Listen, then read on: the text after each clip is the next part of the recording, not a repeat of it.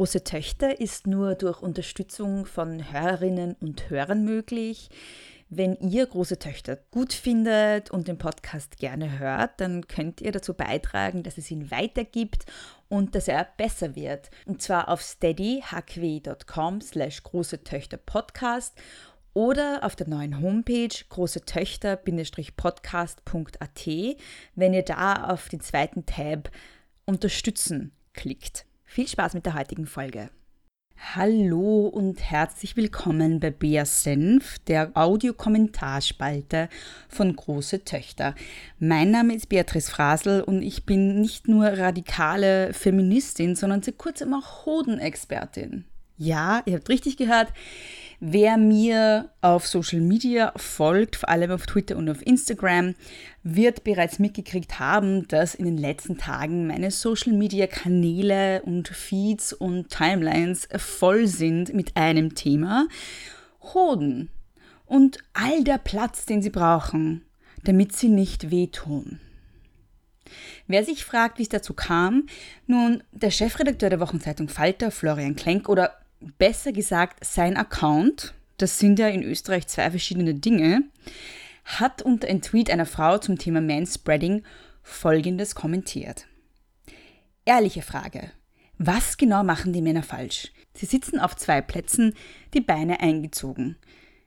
Weil sie Hoden haben, müssen sie die Beine etwas auseinanderlegen, weil es sonst schmerzt. Florian Klenk oder sein Account, das sind ja in Österreich zwei verschiedene Dinge, hat diesen Drucko dann wieder gelöscht, aber natürlich kann so ein Kommentar nicht ohne Folgen bleiben und das haben sich viele gedacht, denn viele haben drunter sehr kritisch und oft sehr lustig kommentiert. Ich habe auch drunter kommentiert, dass ich mich auch immer über zwei Sitze legen muss in der BIM, weil ich Brüste habe, sonst schmerzt's. Und in der Folge wurde dann Hoden zu einem Trending Topic auf Twitter und Hashtag Platz für Hoden sucht es mal auf Twitter, es ist sehr lustig, hat zu einigen sehr unterhaltsamen Tweets und Memes geführt. Und wie gesagt, die, die mir auf Twitter oder Insta folgen, dort bin ich übrigens Ed Frau Frasel, haben das ja schon gesehen. Alle, die es noch nicht gesehen haben, wie gesagt, schaut es euch an. Es ist ziemlich lustig. Ja, daraufhin hat Florian Klenk oder sein Account, das sind ja in Österreich zwei verschiedene Dinge, mich und andere auf Twitter blockiert, weil Masculinity so fragile. So very, very fragile. Ich habe, nachdem ich einiges zum Thema Hashtag Platz für Hoden gepostet habe, auf Twitter mit einigen Männern über ihre Hoden diskutieren dürfen und warum diese Hoden ein Hindernis darstellen auf dem Weg zu respektvollem Verhalten gegenüber anderen Fahrgästen. Also ganz ehrlich, eure Hoden gehen mir mittlerweile schon ziemlich auf die Eier. Und ich will heute kurz mal erklären, was Manspreading ist und warum das Thema eins ist, worüber sich Feministinnen seit langer Zeit aufregen. Also, was ist Manspreading überhaupt? Manspreading ist die Praktik von Männern in öffentlichen Verkehrsmitteln, so die Beine zu spreizen beim Sitzen, dass sie mehr als einen Sitzplatz benötigen und den Platz der Person oder Personen neben ihnen einschränken. Ein häufiges Argument, das kam, wenn, oder das immer wieder kommt, wenn ich über Manspreading rede, ist, dass Leute behaupten, es gibt gar kein Manspreading oder es ist eben kein geschlechtsspezifisches Problem, sondern hat was mit Arschlochverhalten zu tun und nicht mit chauvinistischem Arschlochverhalten. Kurze Antwort auf dieses Argument ist, Manspreading gibt es und ja, es ist ein geschlechtsspezifisches Problem und ein Ausdruck anerzogener Geschlechterrollen. Die lange Antwort ist, Fragen wir mal die Wissenschaft. 2016 wurde vom Hunter College eine Studie publiziert, wo über 5000 PassagierInnen in 21 U-Bahn-Linien beobachtet wurden und Aufzeichnungen durchgeführt wurden. Diese Studie hatte dann zum Ergebnis, dass Männer fünfmal öfter als Frauen ihre Beine spreizen, also auf jede Frau, die mehr Platz einnimmt, als ihr zusteht, kommen fünf Männer, die das machen. Außerdem war Ergebnis der Studie, dass 26% aller Männer und weniger als 5% aller Frauen beim Sitzen die Beine so spreizen, dass sie mehr Platz als einen Sitzplatz brauchen. Die Studie bestätigte also das, was Frauen schon lange wahrnehmen und was uns schon lange sehr unangenehm ist, nämlich dass Männer uns Raum nehmen, dass sie uns zu nahe kommen, dass sie offenbar glauben, sie hätten ein Anrecht drauf, auch unseren Raum selbstverständlich als den ihren zu verwenden. Das zweite Argument, das ganz oft kommt, ist eine Bemerkung, die versucht, das Thema lässig vom Tisch zu wischen, nämlich mit dem Satz, haben wir keine wichtigeren Probleme oder habt ihr denn keine wichtigeren Probleme oder dieses Gesudere über Manspreading ist wirklich lächerlich.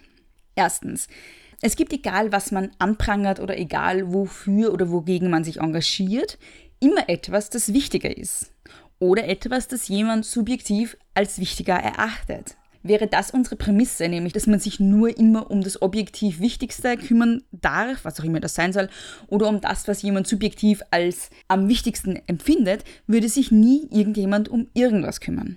Zweitens ist das ein Argument, das auffälligerweise meist von jenen vorgebracht wird, die von einer Diskriminierung oder einer Form von Unterdrückung oder einer Ungleichbehandlung eben nicht betroffen sind. Zum Beispiel, es kann schon sein, dass es Männer gibt, die finden, es ist komplett wurscht, ob Frauen in der Bundeshymne besungen werden oder nicht. Oder ob Sprache geschlechtergerecht gestaltet werden soll. Weil diese Männer ja ohnehin diejenigen sind, die immer und überall genannt werden. Also diese Erfahrung gar noch nicht gemacht haben, dass sie sich mitgemeint fühlen müssen. Wenn ein Mann eine Diskriminierung, von der er nicht betroffen ist, als lächerlich empfindet, dann liegt das vermutlich an mangelnder Empathie und an mangelndem Horizont und nicht daran, dass es objektiv lächerlich ist. Drittens, das Argument, bitte habt ihr nicht wichtigere Probleme, begleitet den Feminismus und feministische Bewegungen und feministisches Engagement von Anfang an. Es gab tatsächlich noch nie auch nur eine einzige feministische Forderung, egal in welchem Bereich, bei der es nicht Menschen gab, vor allem Männer, die fanden, das sei völlig unwichtig und lächerlich und bitte, wir sollen uns bitte mit was Sinnvollerem beschäftigen. Hätten wir diesen Menschen oder Männern jemals zugehört, wäre nie irgendetwas weitergegangen. Viertens, Manspreading ist tatsächlich eine Frage der Ressourcenverteilung. Und Fragen von Ressourcenverteilung sind immer relevant. Hier geht es konkret um die Ressource öffentlicher Raum. Wer kriegt wie viel von dieser Ressource? Wer darf sich mehr Raum nehmen? Wer muss sich metaphorisch und tatsächlich klein machen? Und nun komme ich zu dem Argument, das auch Florian Klenk oder sein Account, das sind ja in Österreich zwei verschiedene Dinge, vorgebracht hat, und ein Argument, das sozusagen damit das Kernstück äh, und Ausgangspunkt der ganzen Debatte auf Twitter gerade ist, nämlich dass Manspreading natürlich bedingt sei. Wieder eine kurze Antwort dazu. Nein, ist es nicht. Lange Antwort. Die Debatte um männlichen Körperbau, der angeblich Manspreading natürlicherweise bedinge, ist eine alte. Die wurde nicht von Florian Klenk oder seinem Account, das sind ja in Österreich zwei verschiedene Dinge, erfunden. In den Shownotes findet ihr einen Link zu einem Artikel. Übrigens, alle Artikel und Studien, die ich heute anspreche, werdet ihr in den Shownotes finden. Und eben auch äh, einen Artikel von Ash Bennington und Mark Skitter, in welchem sie Manspreading mit den morphologischen Gegebenheiten des männlichen Körpers begründen, der einfach nicht dafür gemacht sei, in Öffissitze zu passen. Und bei denen geht es konkret nicht um die Klenkschen Hoden, sondern um das Verhältnis zwischen Hüftbreite und Schulterbreite. Ich werde euch die Details ersparen, aber sie schreiben, Zitat, Our new analysis suggests that manspreading is something men do to adjust for the body proportions, especially the high shoulder to hip ratio, and not an act of transgression against their fellow passengers. Das macht natürlich sehr viel Sinn, weil wir ja alle wissen, dass die Welt für Frauen gemacht ist immer die Frau als Norm gesetzt wird. Deshalb sind ja auch alle Crash-Test-Dummies auf Frauen ausgerichtet, die Medizin auf Frauen ausgerichtet. Und natürlich auch öffentliche Verkehrsmittel und die Art, wie sie designt und gebaut werden. Niemand auf der Welt nimmt Rücksicht auf männliche körperliche Bedürfnisse. Schließlich wissen wir alle, die Welt ist für Frauen gemacht. Und wäre ich Nicole Schöndorfer, würde ich an dieser Stelle sagen, zwinki zwanki. In einer Replik auf den genannten Artikel von Bennington und Skitter zerlegt dann Radhika Sandani im Telegraph diese Argumente und auch die den Argumenten zugrunde liegenden Studien bzw. die Verwendung dieser Studien für die Argumentation pro Manspreading. Auch der Artikel ist in den Shownotes. Sie führt zum Beispiel an, dass beispielsweise bei einer der Studien ein Unterschied von 3% im Hüft-Schulter-Verhältnis zwischen Männern und Frauen rausgekommen ist, was natürlich lächerlich wenig ist und kaum begründen kann, warum die einen auf einem Sitzplatz genug Platz finden und die anderen zwei Sitzplätze brauchen. Bennington und Skitter argumentieren, wenn ein Mann in der U-Bahn mit seinen Knien, also seine Knie zusammentut und so sitzt und dann andere Fahrgäste sehr nahe neben ihm auf beiden Seiten sitzen, passt sein Torso wahrscheinlich nicht in die obere Hälfte des Sitzes, nicht dann, wenn seine Knie eben weniger als Schulterbreite auseinander platziert sind. Und Radhika Sangani meint hierzu, es ist unklar, was mit diesem armen Mann dann passieren würde, wenn er denn so da sitzen würde. Würde er vielleicht vom Sitzplatz fallen? Würde er die Balance verlieren? Oder, der allerschlimmste Fall, würde es für ihn vielleicht sogar ein kleines bisschen unbequem sein. Und das verweist natürlich satirisch auf einen wichtigen Punkt, nämlich den, dass Männern offenbar unbequeme Situationen unbedingt, unbedingt, unbedingt erspart bleiben müssen, während sie Frauen ohne Probleme zugemutet werden. Ich habe mein Eingangsbeispiel mit den Brüsten übrigens nur halb scherzhaft gemeint. Mir wurde nämlich auch von einigen Männern gesagt, ich sei unempathisch, weil ja Männer unterschiedlich gebaut seien und manche vielleicht so große Hoden haben, dass es ihnen tatsächlich wehtut, nur einen Sitz in Anspruch zu nehmen. Nun, es gibt auch Frauen, die haben sehr große Brüste. Es gibt Frauen, die haben so große Brüste, dass sie Kreuzschmerzen davon kriegen. Wäre es nun legitim, wenn sich diese Frauen ab jetzt in der BIM oder in der U-Bahn hinlegen, über zwei Sitze, weil sie sonst auf Dauer Rückenschmerzen kriegen. Warum finden wir es völlig in Ordnung, wenn Frauen es unbequem haben, aber Männer dürfen, damit sie es bequem haben, sogar den Raum der anderen einschränken? Was ist mit der unangenehmen Situation, die für Frauen entsteht, wenn Männer, und ja, es ist eine Form von Übergriffigkeit, ihnen durch Manspreading auf die Pelle rücken und ihren Platz einschränken? Sangani schreibt dann abschließend, It isn't a natural condition that affects only one half of our human species, It's a societal habit, otherwise known as Chauvinism. Aber wenn ihr Journalistinnen nicht glaubt, dann glaubt ihr vielleicht Wissenschaftlerinnen.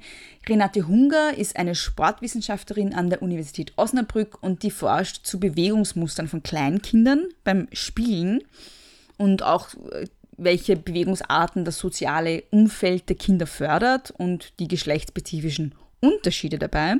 Und ich zitiere jetzt aus einem Weißartikel von Verena Bogner, findet ihr auch in den Shownotes, über die Forschung von Renate Hunger. Zitat.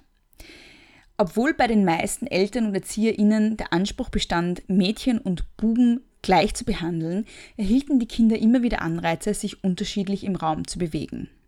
Jungen wird unterstellt, dass sie sich ständig austoben müssen. Typische Mädchenspiele finden hingegen in einem stark begrenzten Bereich statt.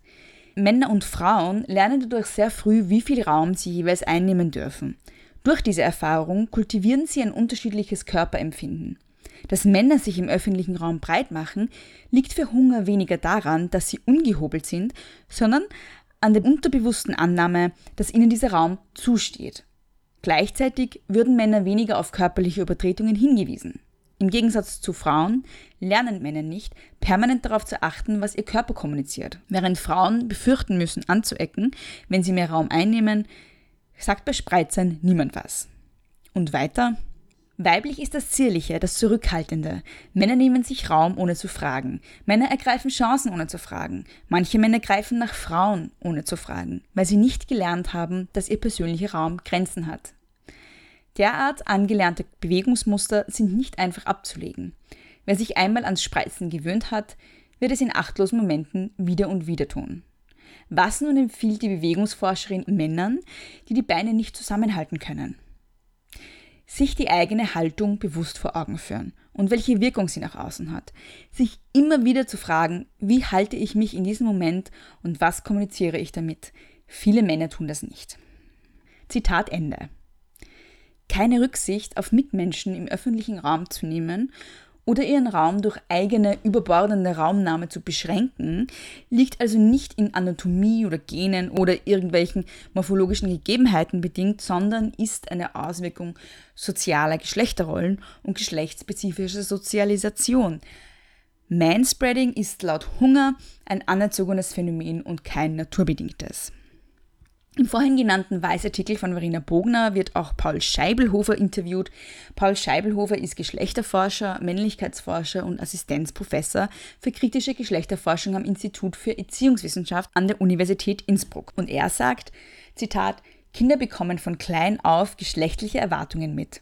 Vor allem bei Jungs ist das verknüpft mit Botschaften wie geh nach außen und mach dir die Welt untertan. Das sehen wir eben schon daran, wie unterschiedlich Buben und Mädchen spielen. Männlichkeit geht klassisch gesehen auf verschiedenen Ebenen mit einem Aspekt einher, dem Zugriff auf Ressourcen, sei es Raum, Aufmerksamkeit oder auch Geld. Verena Bogner erklärt danach den Begriff Entitlement, der in der Männlichkeitsforschung auch verwendet wird. Da geht es darum, dass viele Männer von klein auf das Gefühl vermittelt bekommen, dass ihnen diese Ressourcen auch zustehen. Paul Scheibelhofer wird dazu wieder zitiert, Zitat, und genau das äußert sich dann in unterschiedlichen Praktiken, auch in scheinbar irrelevanten Dingen wie Manspreading. Die Männer nehmen sich den Raum, missachten den Anspruch der anderen und äußern, dass der eigene Anspruch auf Raum mehr wert ist. Er sagt weiter, als Frau ist man eher zur Selbstkontrolle erzogen und man fragt sich eher, wie wird das gesehen, was ich tue. Das passt dann fast wie ein Tanz zusammen. Frauen machen sich im Bus klein, anstatt in die Konfrontation zu gehen, und die Männer behalten ihren Platz. Zitat Ende. In der Debatte um Manspreading geht es also um mehr als nur darum, wie wer wo sitzt, sondern Manspreading ist lediglich ein Symptom und ein Baustein eines weitaus größeren gesamtgesellschaftlichen Problems, nämlich der ungleichen Verteilung von Ressourcen zwischen Frauen und Männern und den ungleichen Anspruchsdenken in Bezug auf diese Ressourcen, in dem Fall in Bezug auf die Ressource öffentlicher Raum. Manspreading wirft die Frage auf, wer sich wie viel Raum nehmen darf, wer das Recht hat, den Raum anderer einzuschränken und wer sich auf der anderen Seite klein machen muss. Es geht darum, wie viel öffentlichen Raum Männer und Frauen zur Verfügung haben und es sollte eigentlich nicht so schwer sein zu verstehen, dass Frauen den gleichen Anspruch auf öffentlichen Raum haben wie Männer. Und unter anderem deshalb ist Manspreading ein großes Problem die eigene Anatomie als Begründung heranzuziehen für diese ungleiche Verteilung von Ressourcen, in dem Fall der Ressource öffentlicher Raum, und als Begründung für den eigenen Anspruch, den Raum anderer einzuschränken, zu besetzen und übergriffigerweise in ihre Privatsphäre einzugreifen, ist nicht nur Bullshit, sondern eine alte sexistische Strategie. Es ist eine alte Strategie von SexistInnen, geschlechtsbezogene Diskriminierung und ungleiche Verteilung von Ressourcen diskursiv zu normalisieren und naturalisieren. In diesem Fall geht es um die diskursive Naturalisierung von chauvinistischem Verhalten.